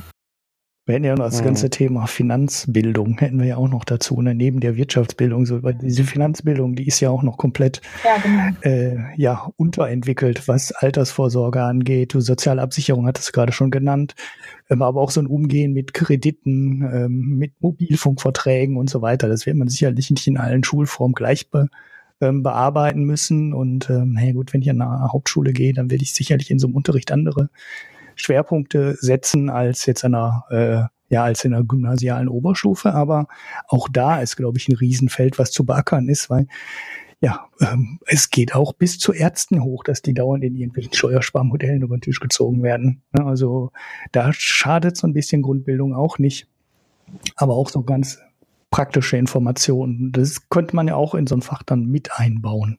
Ja, und was auch, was auch in, dem, in dem Artikel dazu genannt wird, auch was der Armin Falk, der die Umfrage von der Uni Bonn begleitet hat, sagt, ist, dass ähm, Wissen über Wirtschaft sogar lange Zeit ja sozusagen als ja nicht schick galt. Also dass sozusagen so ist, dass es eher schick ist, darauf zu schimpfen, ja, was die Leute, diese Kapitalisten da machen, das verstehe ich alles nicht. Und auch diese Banken. Also dass es so ist, dass eben, dass es sozusagen eher als schick gab, sich damit zu brüsten, dass man das alles nicht mhm. Und das ist natürlich, mhm. das ist natürlich total, wenn es eben um so Sachen wie Absicherung und sowas geht, wenn die Leute es sozusagen irgendwie uncool finden, sich mit dem Thema auseinanderzusetzen. Und das, um dem einfach auch die, diesen Angstfaktor zu nehmen, glaube ich, könnte so ein Schulfach Wirtschaft helfen, weil wenn man dann gezwungen ist, sich früh damit auseinanderzusetzen, ist es vielleicht gar nicht mehr so schlimm. Mhm. Aber darüber hinaus finde ich mhm. schon auch, also äh, diese, Diskrepanz zwischen Faktenwissen und dem ökonomischen Verständnis zeigt für mich schon auch, dass in der Berichterstattung, dass, also dass ja offenbar es ein gewisses Grundverständnis gibt, aber die Berichterstattung nicht wahrgenommen wird. Und da ist eben auch die Frage, ob man nicht an der Berichterstattung was ändern müsste.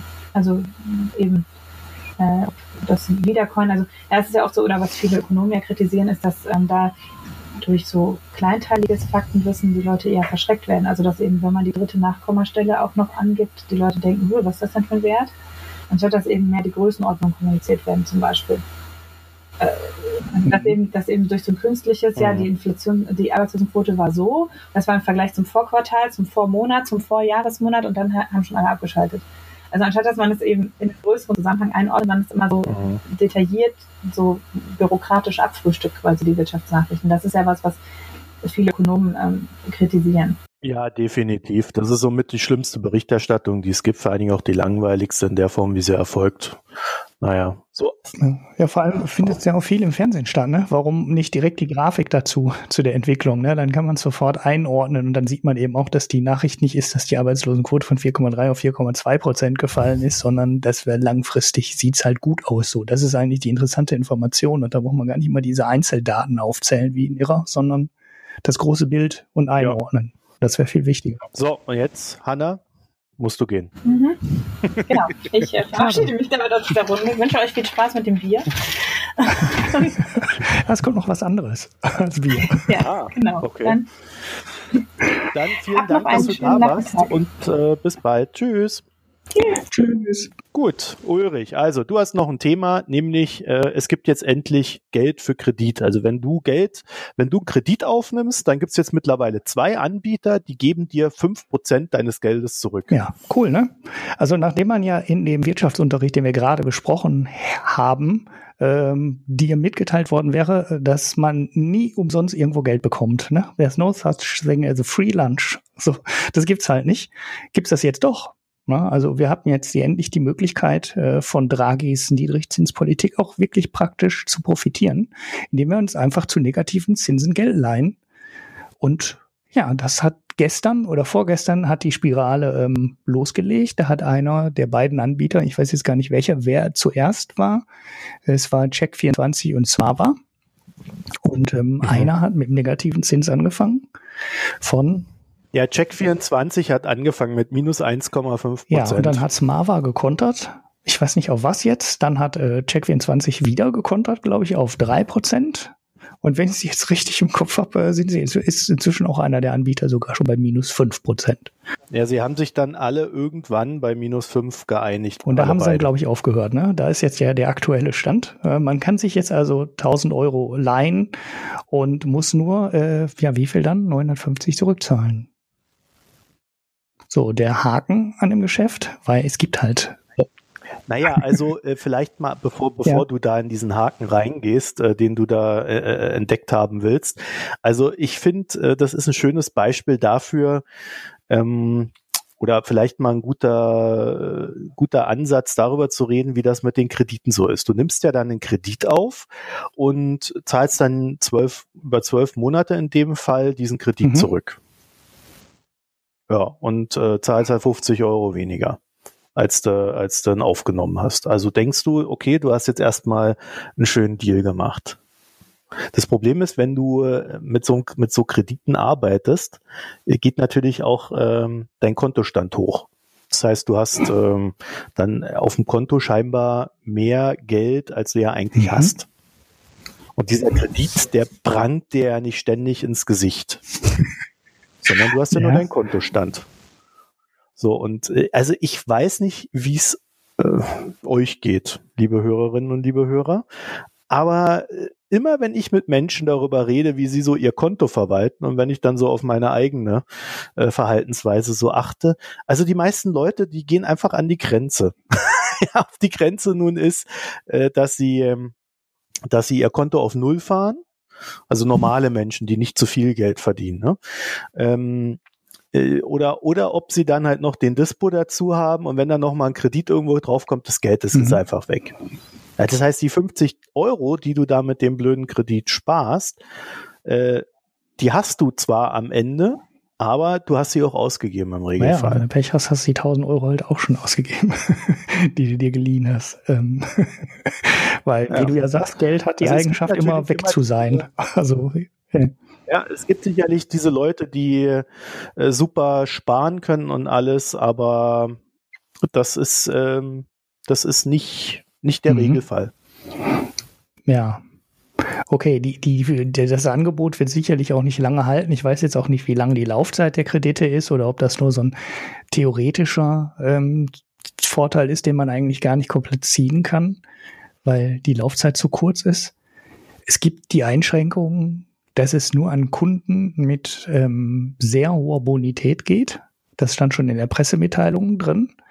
Was das jetzt konkret heißt, weiß man auch nicht, aber äh, sie schränken sich natürlich da schon ein, weil zu dem Zins verdient keiner der beiden Anbieter Geld. Das ist äh, 100 Prozent so, die zahlen beide drauf. Und ich glaube, an mhm. der Stelle kommt auch der Haken. Also darauf basiert auch der Haken. Der Christian Kirchner von der Kapital hat da gestern äh, sich durch eins der Angebote geklickt, weil den auch die Nachricht interessierte. Und es geht natürlich erstens sehr viel äh, um PR, ne? weil genauso wie wir das jetzt bringen, bringen alle Tageszeitungen das auch. Die, diesen, äh, diese Spirale nach unten bei dem Zins. Das heißt, das ist ein Haufen kostenloser Werbung für beide. Und das zweite ist, mhm. sie generieren Kunden darüber. Ne? Sie generieren Einträge in ihre Kundendatenbank. Und das dritte, was der Christian Kirchner dann rausgesucht hat, die sind ja an der Stelle, ich kann jetzt nicht genau sagen, welcher der beiden Anbieter, aber einer von beiden ähm, vergibt selber jetzt neu die Kredite. Ja, Check genau. 24 ja, ich glaube auch. Ich war mir jetzt noch nicht sicher. Und Smava ist, glaube ich, nur ein Vermittler der Kredite. Was in dem Fall dann heißt, die würden deine Daten, die du dann eingibst, auch im Backend weiterreichen. Ne, das heißt, äh, der hat Teile dieser Datenschutz, ähm, ja, wie heißt es, Erklärung da gepostet und da steht halt eine Latte von weiteren ähm, Firmen drin, die auch auf die Daten, die du in das Formular eingegeben hast, dann zugreifen dürfen, weil die wahrscheinlich einfach weitergegeben werden und dann dahinter jemand überlegen kann, ob er zu den Konditionen diesen Kredit vermittelt. Das heißt, darüber kann es sein, dass sich das Angebot dann vielleicht doch rechnet aber man muss sich darüber im Klaren sein, man hat nicht nur einen Eintrag oder man ist dann nicht nur ähm, bei dem Vermittler bekannt, sondern dahinter stecken auch noch Firmen, die die ganzen Daten dann auch bekommen. Und ja, das, das kriegt man halt nie raus, wo, an wen und was deine Daten dann weitergegeben wird. Und wenn man einen Kredit abschließt, gibt man halt schon relativ persönliche Informationen an. Ne? Das ist halt mehr als Geburtsdatum und Adresse, sondern die wollen dein Einkommen wissen, die wollen dein ja, Vermögen möglicherweise wissen, ähm, was weiß ich, was man alles eingeben muss. Ne? Ja, die letzten genau. drei Gehalts Das heißt, du gibst da schon relativ ne? persönliche Daten ähm, bekannt und deswegen sollte man sich sehr gut überlegen, ob man wirklich jetzt äh, da diesen Kredit abschließt, um dann da, weiß ich nicht, wie die Maximalsumme ist, dann kostenlos über den negativen Zins dann irgendwie Geld abzugreifen. Also ich würde, mhm. wenn ich das vorhätte, mir das sehr genau überlegen. Vor allem ist es halt auch so eine Sache, die äh, nicht ganz unaufwendig ist. Ne? Also selbst wenn ich natürlich behaupten, dass eine Online-Kreditvergabe viel, viel einfacher ist, als wenn man damit in die Bank geht. Das stimmt wahrscheinlich im Vergleich auch. Aber man muss da doch schon einiges an Informationen liefern. Und das ist bestimmt nicht so ein einfaches Geklicke, wo man in drei Sekunden ähm, eine Antwort bekommt, weil man da mal drei Daten in ein Formular einhackt. Und da gibt's glaube ich, so über Gutscheinaktionen einfache Möglichkeiten, Geld zu verdienen oder zu sparen. Ja, also ich bin da auch kein Freund Ein Schufa-Eintrag wirst du äh, natürlich auch haben. Ne? ja. Ja, dass du einen Kredit hast. Also da steht ja jetzt nicht drin, du bist ein böser Mensch, sondern da steht ja nur drin, hat einen Kredit über 1000. Ja, ja, ja weil man kennt ja das Scoring nicht, ne? Aber da könnte man noch einen schönen Pick zu machen zu diesem Open Schufa Projekt. Ja.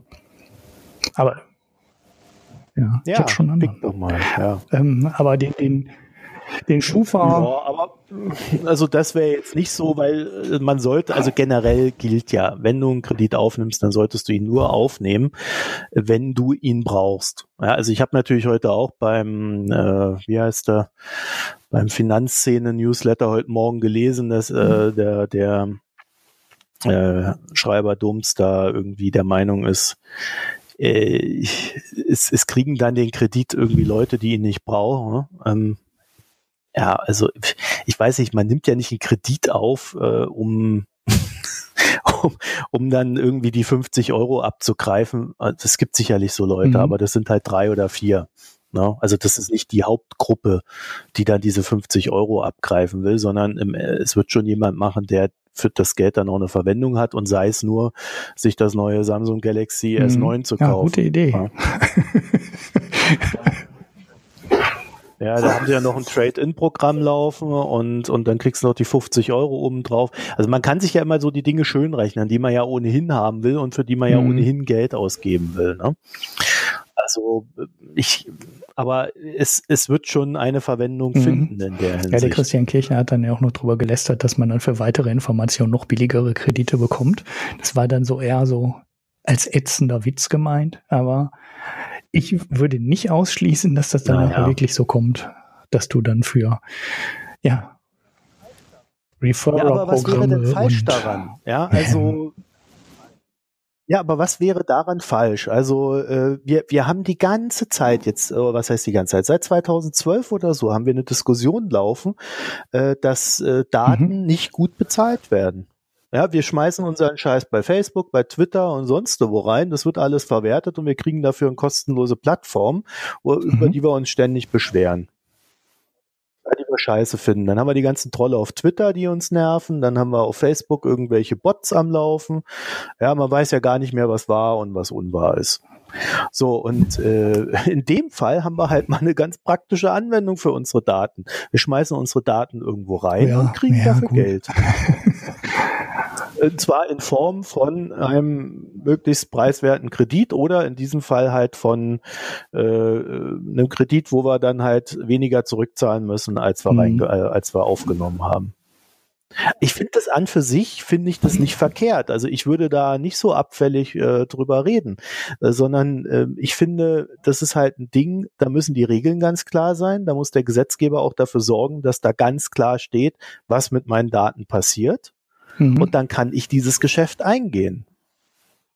Plus, es muss halt mir völlig verständlich sein. Ich will mich nicht erst durch einen Wust an AGB da mhm. äh, durchhangeln. Ne?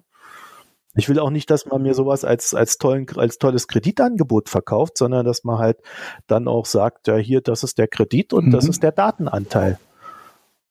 Ja, und dann kann ich ganz genau beurteilen, aha, okay, sind mir meine Daten, die ich da jetzt reinwerfe, die bei Firma XYZ landet, ist mir das mhm. die 50 Euro wert. Mhm. Oder wie viel auch immer es ja, ist. Wenn es so, wenn's so transparent ist, ne? Und wenn da nicht diese, ja. Nee, das meine ich ja, so müsste es sein. Also äh, da, das wäre mir jetzt, in dem Fall sehen wir ja, dass es nicht so ist, äh, sondern äh, ich finde, da muss jetzt der Gesetzgeber zum Beispiel schon wieder, der, der reguliert ja eh alles am Finanzmarkt, ja. Da kann man doch auch sowas mal regeln. Ja, bei MIFID 2 musste ja für jeden Mist irgendwie so ein äh, äh, dreiseitiges Teil da äh, zur Verfügung stellen. Aber hier kann einfach mal einer den ganzen mhm. Schmuh in irgendwelchen AGBs verstecken. Also das finde ich viel ärgerlicher. Ja, es gibt irgendein Startup, das sowas so auch, äh, was sowas mit den persönlichen Daten auch versucht, ne? so ein Blockchain-basiertes Teil, wo du dann Teile, ja, du kannst dann, ja, das muss auch alles Blockchain, Blockchain sein, aber du kannst dann irgendwie Teil, de, deine ganzen Informationen denen zur Verfügung stellen. Die stecken dann in der Datenbank und wenn dann jemand sagen will, ich will die Information haben, äh, kannst du sagen, ähm, kriegst du nicht. So, und dann sagt er, ja, okay, dann zahle ich dir dafür ein, äh, weiß ich nicht, wie der Coin dann da heißt, in der, auf deren Plattform. Und äh, dann sagst du, ja, okay, dann gebe ich die Informationen frei. Und äh, auf seiner Plattform könntest du dir dann natürlich auch Broker vorstellen, die dann die Informationen an den Höchstbietenden vertickern und so. Also denkbar ist da alles Mögliche. Und wenn das zusammen mm, jetzt noch in so einem Topf rührst mit diesem ganzen Social Scoring Zeug, was die in China da ähm, planen, weil ich ja mal den Vortrag gepickt hatte von Chaos Computer, Chaos Communication Congress. Das, da, da ist alles denkbar. Ich weiß trotzdem nicht, ob das gut ist und ob ich das wirklich naja, aber will. wenn du so willst, ja, dann, dann hast du wieder, dann hast du aber möglicherweise irgendwann das Problem, dass du dann als derjenige, der das nicht willst, überall den Maximalpreis bezahlst, so genauso wie bei diesen Autoversicherungen, wenn du da diesen aber das ist doch heute auch schon. Ja, jein. Ne? Also die, die Anzahl von Daten, die heute einen Versicherungsvertrag günstiger machen, die ist halt sehr überschaubar. Die, die wollen halt nicht alles von dir wissen. Die wollen wissen, hast so und so viel Quadratmeter, dann mal, mal, nehmen die mal X, dann sagen die, so viel ist das Zeug wert, was du da draufstehen hast normalerweise, außer du hast jetzt teure Teppiche oder Goldmünzen irgendwo versteckt. Fertig. So, und beim Auto kannst du dir jetzt ganz neu diese, diese Unfall, diese Blackbox da einbauen lassen und dann messen die dein Fahrverhalten. Und wenn du das machst, kriegst du deine Autoversicherung halt wieder billiger. Das ist aber schon eine ganze Menge an viel, viel mehr Daten als vorher gemacht wurde, weil vorher wurde das Alter der Fahrer aber da geht es doch tatsächlich auch um Wohlverhalten. Also wenn du halt fährst wie eine besenkte Ja, aber dann bist du bei dem Social Scoring, ne? Du, ich, ich, sag ja, das kannst du. Nee, bist du nicht, weil in China ist es halt eine staatlich, staatlich organisierte ja, Social Scoring. Ne? Hier, hier bindest du dich zeitlich halt an ein Unternehmen und stellst es zur Verfügung und kriegst dafür halt was zurück und oder äh, es läuft dann natürlich darauf hinaus, äh, dass die gesammelten Daten für einen Zusatz Preis äh, dann natürlich auch an die Nachfolgeversicherung weitergegeben werden können. Ne?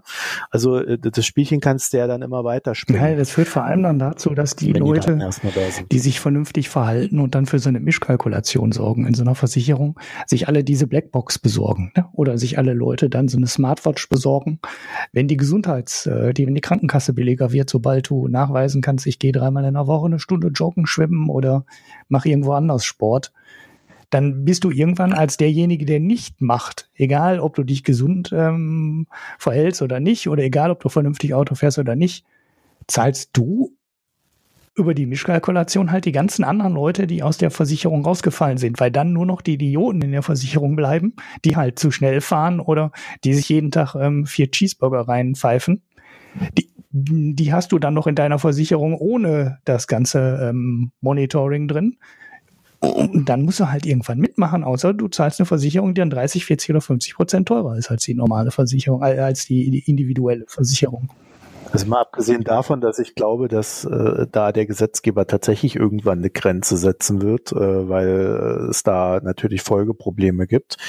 Ähm, was wäre denn falsch ja, dabei? Dann hast du die, dann hast du die totale Überwachung.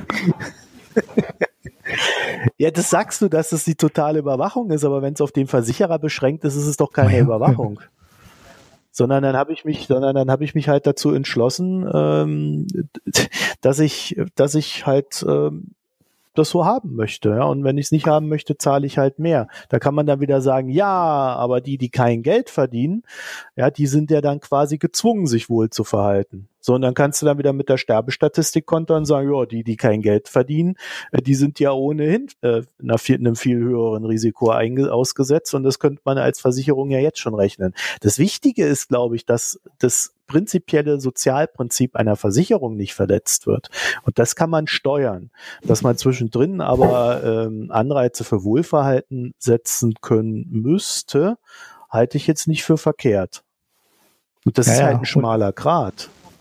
Aber das will ich schon nochmal ausverhandelt haben. Ja, klar, das muss, da, klar muss das ausverhandelt werden und der Gesetzgeber ist da auch in der Pflicht, äh, das dann genau zu regeln. Aber dieses Argument, wenn ich das nicht will, mache ich nicht mit, ist halt ein, ist halt ein Scheinargument, weil wenn, wie gesagt, wenn die Guten alle raus sind aus der Versicherung, aus der Mischkalkulation und die sich alle tracken lassen, dann zahlst du auch als guter Autofahrer, der vernünftig fährt, dann 30, 40, 50 Prozent ja, du stellst es ein bisschen falsch dar, weil es ist natürlich, die Mischkalkulation ist ja trotzdem noch da. Von der Mischkalkulation gibt es dann aber halt äh, Prozente für die Daten. Weil es gibt ja, was du, du verwisch, ich finde, du verwischst es gerade so ein bisschen. Ich finde, es gibt zwei Ansätze. Einmal, du wirst für Daten bezahlt und zwar nur für Daten und machst damit die Mischkalkulation mhm. besser. Oder du wirst dafür bezahlt, dass du dich wohl verhältst. Und das sind zwei völlig verschiedene Ansätze in der, in der Versicherung. Und das muss halt entschieden werden, wie man es macht. Ja, okay, dann, dann würdest du aber sagen, wenn ich mit Daten bezahle und ich fahre dauernd zu schnell, kriege ich trotzdem Geld dafür.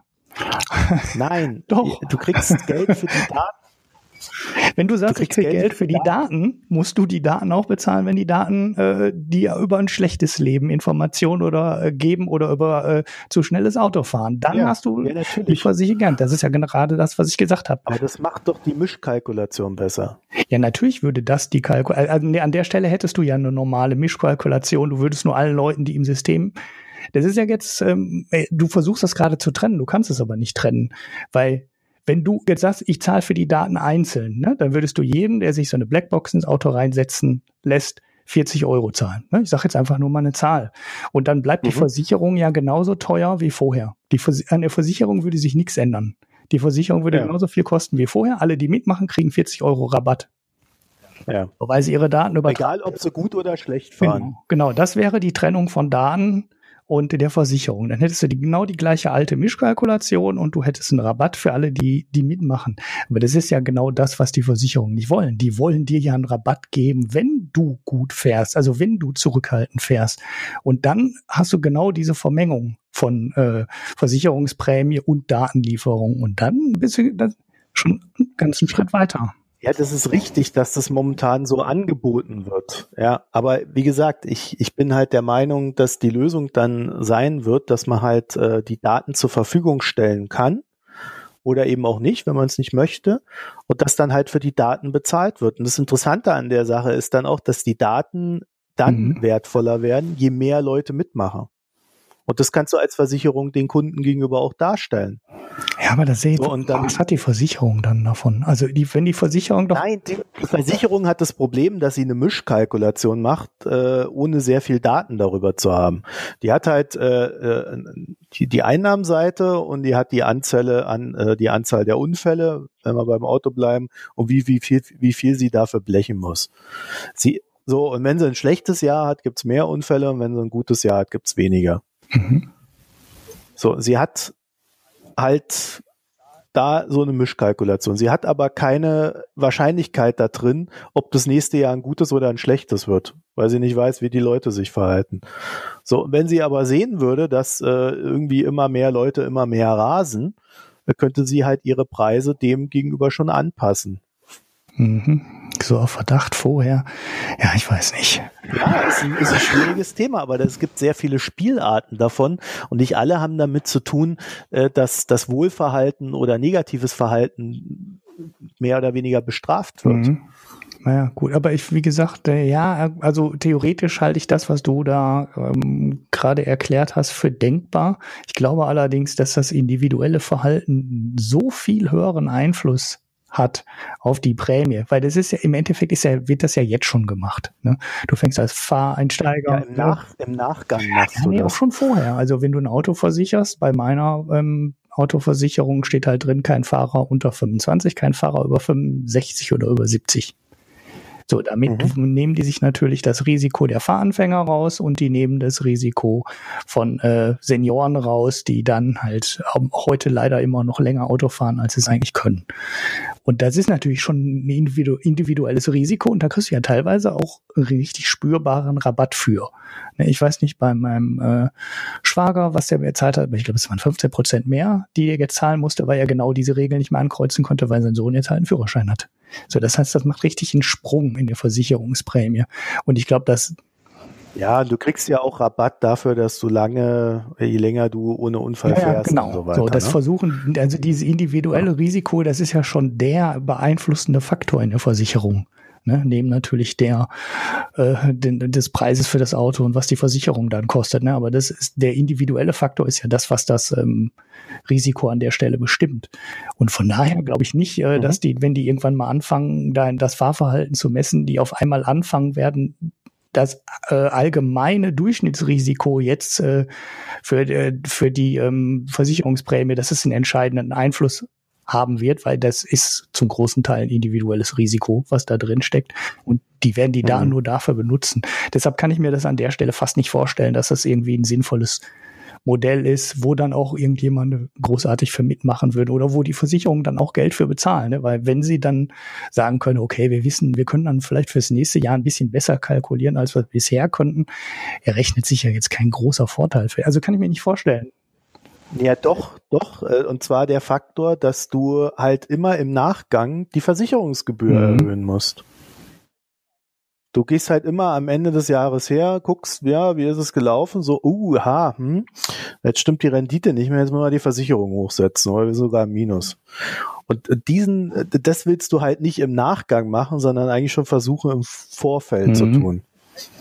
Und wenn du dann halt siehst, dass da, dass da irgendwie auf einmal äh, die Hälfte deiner Kunden äh, alle, alle fünf Tage eine Geschwindigkeitsübertretung macht, ja, dann äh, reagierst du halt darauf. Das ist ein dummes Beispiel, aber ja. Ja, du weißt, worauf ich hinaus will. Und ich könnte mir schon vorstellen, dass es dann auch so eine Modelle gibt oder dass es so Mischkalkulationen geben kann. Und die Frage ist immer, wo ist die Grenze? Und gibt es nicht tatsächlich eine Möglichkeit, Daten zu verwenden, ohne dass man so einen Datenverwendungszwang mhm. schafft. Und äh, das sind halt ökonomische Anreizsysteme. Ähm, und ich sehe halt die Grenze da, dass man äh, halt an der Stelle gegeben, dass man generell Daten halt einfach kaufen kann, aber dann die Mischkalkulation für den Einzelnen nicht unbedingt beeinträchtigt ist, sondern wenn dann für alle. Und dann hast du auch dieses Sozialprinzip der Versicherung mhm. wieder gewahrt. Aber das ist, ist vielleicht auch etwas, was man dann irgendwann mal austesten muss, ob die Algorithmen schon überhaupt so gut sind, um überhaupt mit den Daten zu arbeiten mhm. und so weiter und so fort. Da gibt's ja, das, ja. das weiß ich nicht. Ja? So, jedenfalls zurück zu unserem Ursprungsthema. Ähm, ich glaube halt tatsächlich, dass äh, dass auch bei Krediten, oder Kredite halte ich sogar für, für perfekt dafür, dass ähm, man bei Krediten sich explizit für die Daten mhm. bezahlen lassen kann. Momentan ist ja diese Bezahlung auch schon da, indem du, wenn du eine bessere Bonität hast, halt ähm, äh, einfach einen besseren Zinssatz kriegst ja, bei der Bank, weil du halt sicherer bist. So, und ich könnte mir halt vorstellen, dass es dann noch dieses Genre geben wird, was wir jetzt gerade da sehen, dass du halt ähm, sagst, okay, wir haben jetzt hier Kunden, die sind per se einfach von der Bonität her gut. So, und dafür, dass wir ihre Daten verwenden können, um dann vielleicht aus diesen Boni Gesamtbonitäts-, Gutbonitätskunden äh, auch nochmal ein mhm. paar Erkenntnisse zu gewinnen.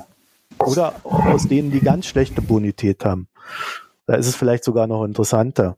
Ähm, das könnte ich mir halt schon vorstellen, dass das als Genre in der Zukunft mhm. nicht unwesentlich ist. Ja, da ist auf jeden Fall jede Menge ähm, vorstellbar. Jetzt kannst du auch noch zurückgehen zu der PSD2-Folge, die wir mal hatten. Und dann kriegst du beim Kredit bei der Kreditanfrage gibt's, sagst du einfach nur noch, hier habt ihr Zugriff auf mein Konto, dann äh, liest er sich die Daten aus dem Girokonto aus, weiß sofort, wie viel du verdienst, weil du brauchst ja dann keine Gehaltsabrechnung mehr, sondern du siehst ja, das Gehalt geht ein auf dem Konto, du siehst, wie viel dann da abgeht und dann können die sofort ein individuelles Scoring daraus berechnen und dann halt auch sagen, ob du den Kredit bekommst oder nicht oder ob die da einen Risikoaufschlag für haben. Es wird auf jeden Fall in dem Bereich noch jede Menge passieren. Ja, oder wenn du halt ähm, eine Plattform dann aufbaust, die deine Daten verwaltet und äh, mhm. handelbar macht. Ja. Also dass du die PSD2-Daten also, gar nicht mehr zur Verfügung stellst, sondern nur noch gegen Geld zur Verfügung stellst, so quasi so ein Broker dazwischen. Mhm. Genau. Ja, das sind alles Sachen, die denkbar sind. Und äh, wenn Daten wirklich das Öl des 21. Jahrhunderts sind, äh, ja, also da will ich auch Geld für meine Daten mhm. haben. Ja. Weil momentan ist es zwar so, dass immer gesagt wird, ja, ja, wir, äh, das äh, spiegelt sich über Bonität und sonst was wieder. Aber wir wissen ja alle, dass äh, die Banken das schon so machen, dass es halt zu ihrem Vorteil läuft und dafür nutzen sie unsere mhm. Daten. Ja. ja. Und äh, wir sollen dann darauf vertrauen, dass quasi der Wettbewerb dafür sorgt, dass der Wert unserer Daten ordentlich berücksichtigt ist in dem ganzen System. Und den Spieß kann man dann be halt beginnen umzudrehen ja. und zu sagen, okay, machen wir uns halt ein gutes Angebot für den Kredit. Äh, hier, das ist meine Bonität, so und sagt mir aber auch, wie viel ihr für meine Daten bezahlen mhm. wollt. Und dann hast du völlig anderen und neuen Markt. Ja, ich suche dieses Startup mal raus mit der Blockchain, wenn ich es finde. Dann werfen wir das noch in die Show Notes.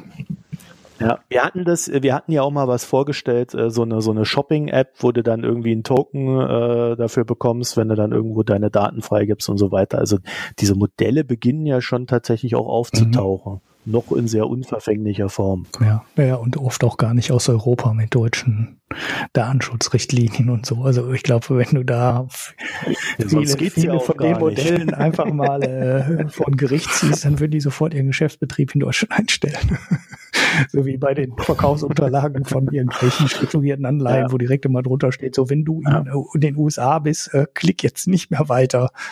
Äh, ja, okay. Ja, ich halte das übrigens auch generell vielleicht noch als Abschluss, weil äh, äh, Peter, ich weiß, du bist jetzt schon wieder ganz besorgt um deine Daten und, und findest das alles nicht so gut, aber ich glaube, es ist auch marktrelevant. Also äh, wenn du dir anguckst, wie zum Beispiel in Amazon halt diese ganzen Kundendaten hortet, wer kauft was, zu welchem Preis, über welches Gerät und wenn der über ein iPhone kommt, da kann ich ihm nochmal zwei Euro extra abzwacken, weil er sich dann, weil er so viel Geld hat und so weiter. Das sind ja alles Sachen, die laufen. Mhm. Ja. Ich war letztens auf der, vielleicht mal als Beispiel, ich war letztens auf der Seite von Manufaktum mit meinem iPhone und habe dann gesehen, dass da irgendwie das, was ich da kaufen wollte, einfach mal zwei Euro teurer war auf dem iPhone als im Shop. So. Das wird inzwischen häufig so gemacht. Ja. ja. Und ja, also wenn man kauft, muss man halt dann auch irgendwie über ein Android oder über ein äh, Windows-PC da reingehen, und zahlst du mehr oder sogar im Shop zahlst du weniger. Und so solche Sachen beginnen halt im Hintergrund zu entstehen. Und wenn du dann so so ein, so ein Ding wie Amazon hast, wo halt auch Daten konzentriert werden, dann verhindert das ganz aktiv den Marktzugang mhm. für andere weil die einfach nicht diese Möglichkeit haben, so preissensibel äh, dir das Geld mhm. aus der Tasche zu ziehen. So, und du willst dich davon befreien, auf der einen Seite, und die anderen wollen äh, auch, dass diese Daten bei Amazon befreit sind. So, und das wirft halt tatsächlich Fragen nach auf, ob man da nicht einen Datenmarkt braucht. Und dass äh, äh auf deine persönlichen Daten eigentlich nur du Zugriff hast. Und das kann man dann halt wieder nur über einen Preis darstellen. Also das ist tatsächlich für mich eins der interessanteren Themen in dieser Digitalökonomie, weil da sind wir noch nicht dran, aber da kommen wir immer mehr hin. Mhm. Mehr habe ich dazu nicht zu sagen. Jetzt kommen wir zu den Picks.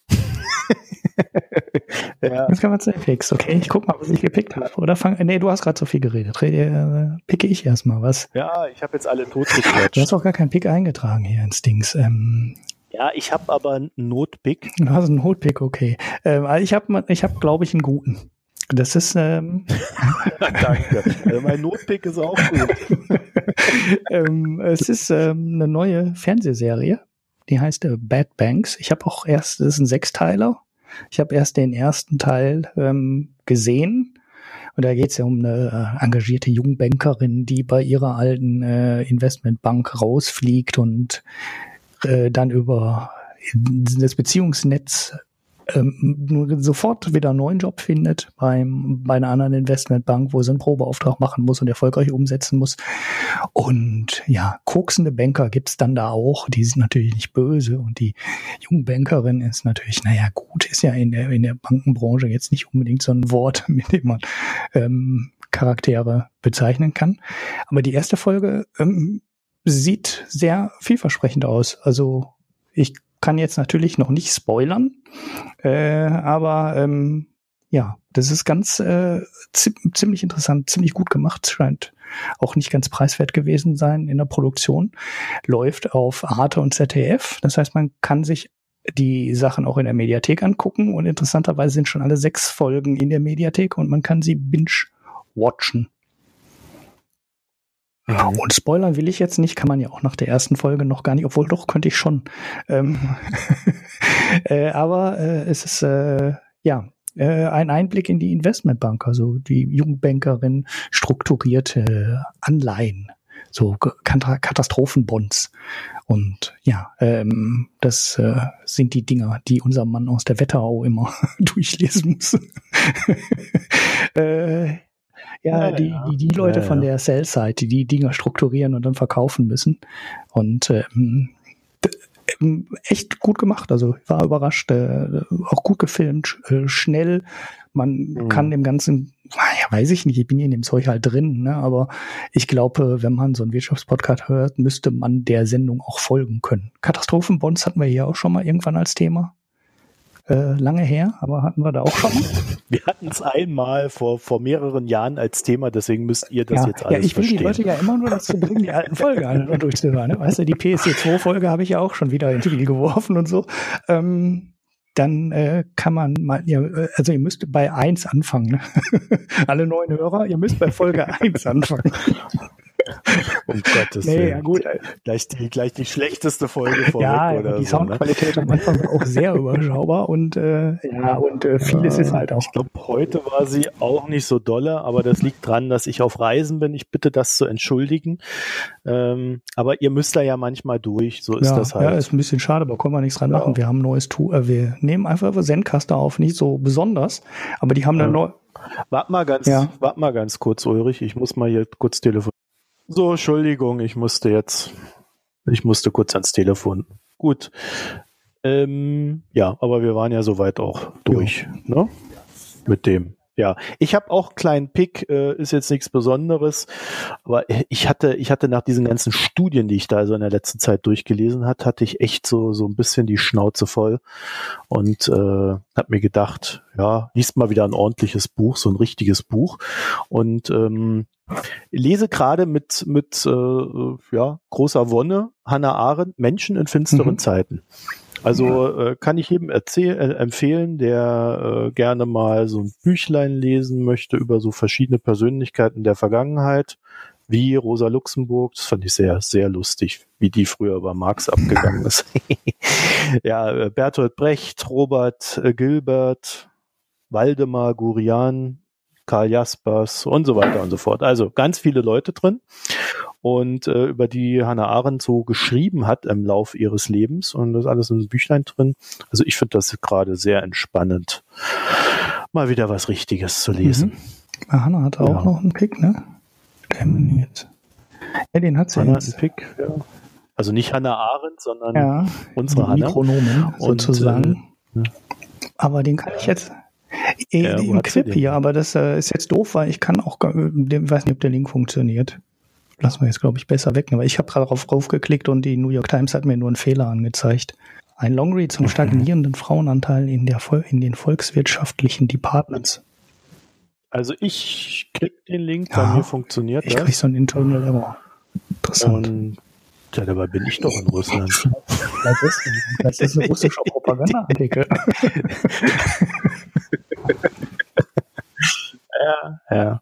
ja, wir verlinken das mal, äh, dann könnt ihr da reingucken. Ich habe das jetzt nicht gelesen, deswegen weiß gar nicht, worum es da geht. Aber äh, Hanna hat uns das gegeben, damit ihr auch was Schönes zum Lesen habt und ja, kriegt ihr dann hier reingeknallt. So, und beim Bier sehe ich jetzt. Hab keins. Hanna trinkt kein Bier, Ulrich hat kein Bier und ich habe auch kein Bier getrunken. Ja, dann haben wir heute kein Bier. Also ich habe hab natürlich schon aber, ein Bier getrunken, aber, äh, aber das hatte ich schon mal gepickt ich möchte äh, immer, wenn ich hier in Moskau bin und in, in Köln kriege ich das, es gibt tatsächlich einen Georgier, da kriegt man das auch. Immer wenn ich hier in Moskau bin, trinke ich mit großer Wonne Borjomi.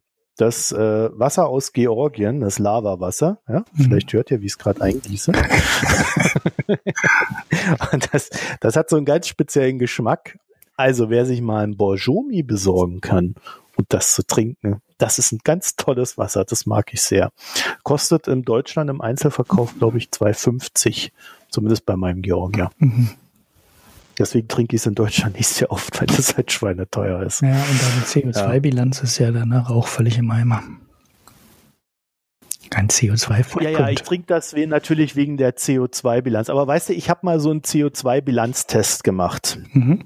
Ja, da gibt's ja so eine Internetseite, wo man dann so sein CO2-Package äh, mal so messen lassen kann. Und ich bin trotz Flügen und sonst was, bin ich sehr gut weggekommen, einfach weil ich kein Auto habe. Kann ich mir fast gar, mir fast gar nicht vorstellen. Der Flug ist doch total äh, schlimm. Also ich glaube, so ein Mallorca-Flug ja, ist äh, sechs. Wenn du jeden Tag mit deinem scheiß Auto in, irgendwie in die Stadt reinfährst und zur Arbeitsstelle, dann ist das halt noch viel schlimmer, als wenn du mal äh, so ein bisschen durch die Gegend fliegst. Mhm. Du musst ja nicht täglich fliegen, sondern halt drei, vier Mal im Jahr oder so. Ich war fünf, sechs Mal.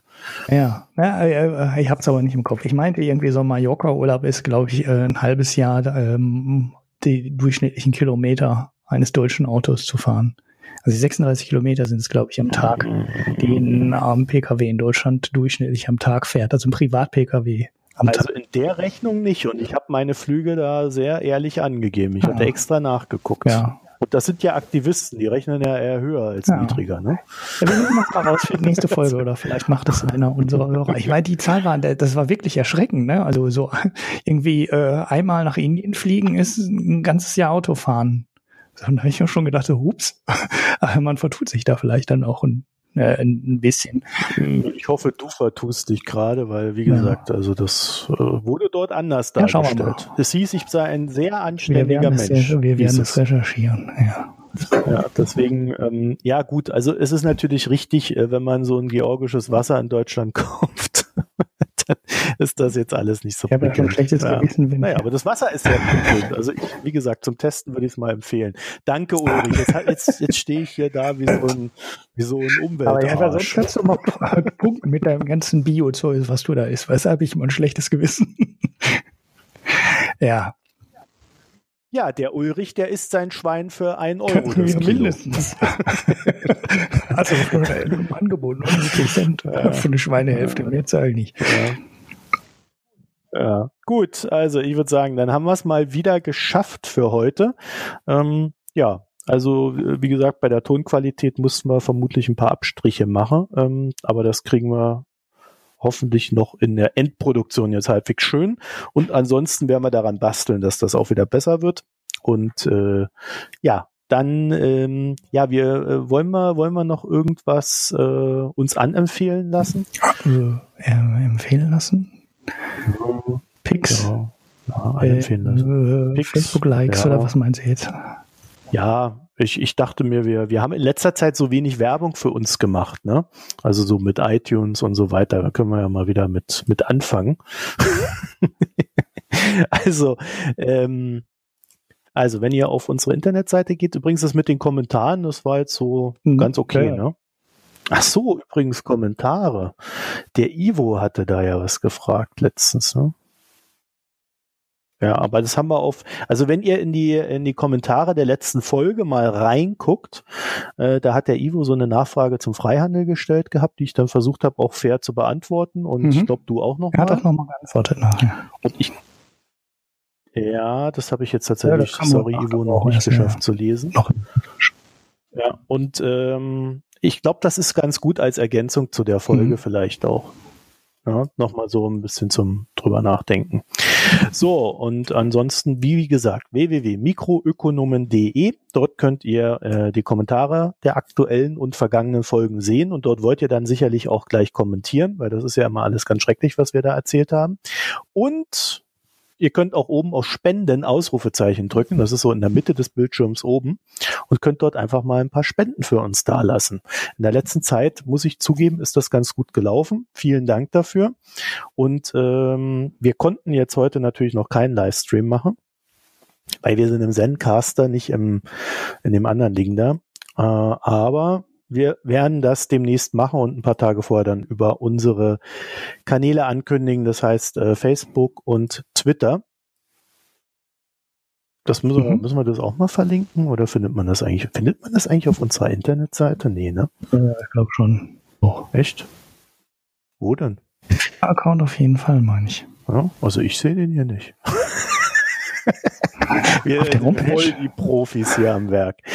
Naja, also wir, wir verlinken mal Twitter und Facebook. Vielleicht mögt ihr uns da ja verfolgen. Und ansonsten, wie gesagt, äh, ein paar Spenden können wir immer gerne gut gebrauchen, weil wir wollen das Ganze ja hier auf etwas festere Füße stellen, so dass wir das auch dauerhaft gewährleisten können, was wir hier tun. Mhm.